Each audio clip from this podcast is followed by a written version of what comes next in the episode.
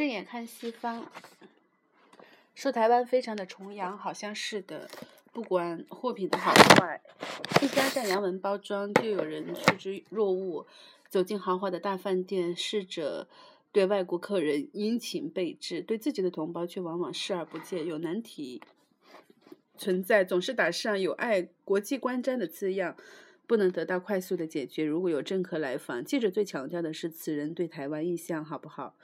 在教育上，当年背诵《床前明月光》和陈密言、陈以写伴了一代，现在忙着送下一代到英国幼稚园读。Hello，你好吗？每年夏天，一批一批优秀或不优秀的青年，乘着一架又一架的七四七，到西方去接受头脑与精神的改造。到了彼岸，大部分就不再回头。可是台湾真的崇洋吗？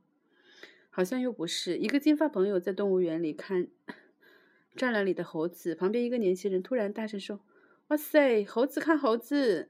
周围的人愉快的大笑。这位中文非常好的朋友一句话不说的走开，认为西方人。是猴子、鬼子、蛮子的中国人可还真不少。中国菜世界第一，中国人会用筷子，真聪明。中国人讲礼义廉耻，重伦理道德；西方人却功利现实，人情浅薄。中国的夫妻一夜就是百世的恩情，西方的男女轻薄随便，道德败坏。中国人在治理坐月的方面时候，西方人还在茹毛饮血、饮血呢。如果说台湾崇洋的心理很深，那么反洋的情绪却一点也不弱。写文章的人一旦提到西方的优点，就得赶忙下注解：“我不是重阳”，作为招架之用。重阳这个词本身就是个骂人的词，表示我们的社会一方面深深受西方文明的 吸引，一方面心底又有很深的排拒感。在这两种冲突的情绪左右之下，就产生许多奇怪的现象。比如说，如果某个生在台湾的金发小孩说：“我要做中国人，我不要回美国。”或是哪个传教士说：“我热爱中华文明文化，我把一生献给中国。”我们的报纸会大加喧腾，每个中国人都觉得很得意。反过来说，如果一个生于美国的中国孩子说：“我不要做中国人”，或一个留学生胆敢宣布：“我热爱美国文化，我要献身美国”，恐怕很多中国人。不气愤填胸，骂这个人是数典忘祖的叛徒。也就是说，别人仰慕我们理所当然，我们却绝对不可以钦佩他人。这个心理怎么解释？许多父母千方百计地把儿女送到国外，以逃避台湾的联考制度。这些父母被指责为崇洋媚外，而事实上，在台湾，凡是做父母的，大概心头都有一个解不开的结，希望孩子无忧无虑地长大。可是，在教育制度的闲置下，不得不眼看着他眼镜愈戴愈厚，书愈读愈死，精神愈闭愈紧张。如果有机会，哪一个父母不希望儿女能逃过这个制度？在这种情况下，有父母送子女出国，我们不沉痛地检讨教育制度的缺失，问为什么台湾留不住人，反而拿出崇洋的帽子来指责，这不是也很奇怪吗？挣扎在崇洋与排外两种心态之间，我们有时候就像。个同时具有自卑感与自大狂的个人，对人做不到不卑不亢。许多人对金发碧眼的人固然是讨好陪笑，过度的 献媚；也有许多人特意的表现自尊，而故意以傲慢无礼的态度相对。我们的驻外人员有时在签证手续上刁难外人，所采的大概就是“我偏要整你的心理”。在自卑与自大的搅混之下，对事我们就做不到客观冷静。在讨论台湾种种社会的问题时，常发现三种直觉的反应：其一是，怎么老说咱们不好，西方就没有问题了吗？我可不懂，台湾有的缺有的缺点与西方有什么关系？难道说好，意大利也脏，所以台湾脏的有道理？墨西哥的污染也很严重，所以我们的污染没有问题？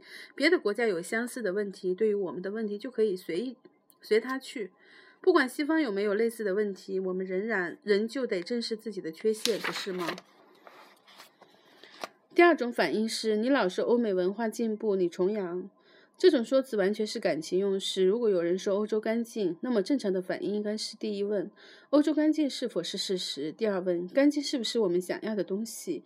如果两个问题回答都属于肯定，那么第三问，我们如何效法做到干净？整个程序和重阳不重阳扯不上一丁点儿的关系。第三种常出现的反应，尤其来自官方，是说那是西方的，不合台湾的实情。这不合台湾实情是个很重的大帽子。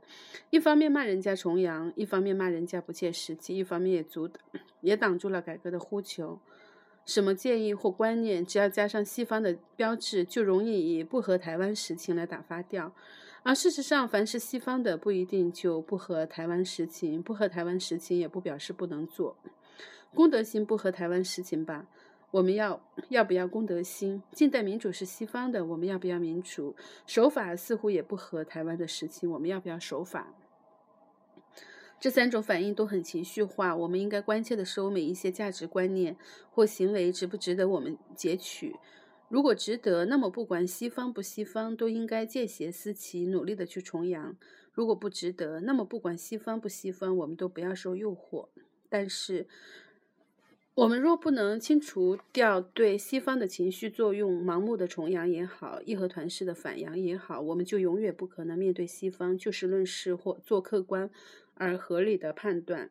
当一个西方人说，在台湾吃东西有中毒的危险，过街有被撞死的可能，中国人脏乱杂嘈杂粗鲁的时候，大概没有几个中国人不勃然大怒的。但是我不，因为我知道，当中国人从东南亚或其他地区回来的时候，他们也说：“哇，那边好落后，吃东西有中毒的危险，上去会被撞死。”他们又脏又乱又吵，真受不了。他们听了又如何？用自家一把尺子，用自家一把尺量天下的，不仅只有西方人而已。这个世界有丑陋的美国人，也有丑陋的日本人、德国人、法国人。你想，就少得了丑陋的中国人吗？更何况，听到别人批评时，正常合理的反应应该是先问他说的是否真有其事。若真有其事，如何改进？在听到西方人的批评之后，或者因民族情绪高涨而勃然大怒，或者特别为了讨好西方而快马加鞭，都是不正常的心理表现。收音机里听到立法委委员说：“我们出去考察，发觉欧美国会议员都有助理，我们没有，害我们很不好意思。”说的理直气壮，我听得一头雾水。因为他们有，所以我们也要，这是什么逻辑？但是今天好像这个现象很普遍。纽约有地下室的土氧化，台北也要有，不管有多难看。美国有自由自由女神，咱们来个孔子大象，不管是否实际。这就是心理上的奴隶。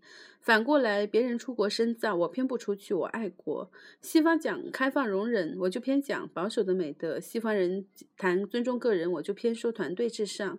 西方愈怎怎么样，我就愈不怎么样。这也是心理上的奴隶。我们必须除去这个心魔，才能正眼看西方。他们反核，我们要不要？他们反污染，我们要不要？他们有休假制度，我们要不要？他们讲性开放，我们要不要？每一件事，做客观冷静的不自卑不自大不情绪反应的探索。中国人才有可能从西方巨大的阴影中自己站起来否则崇洋或者反洋我们都是别人的努力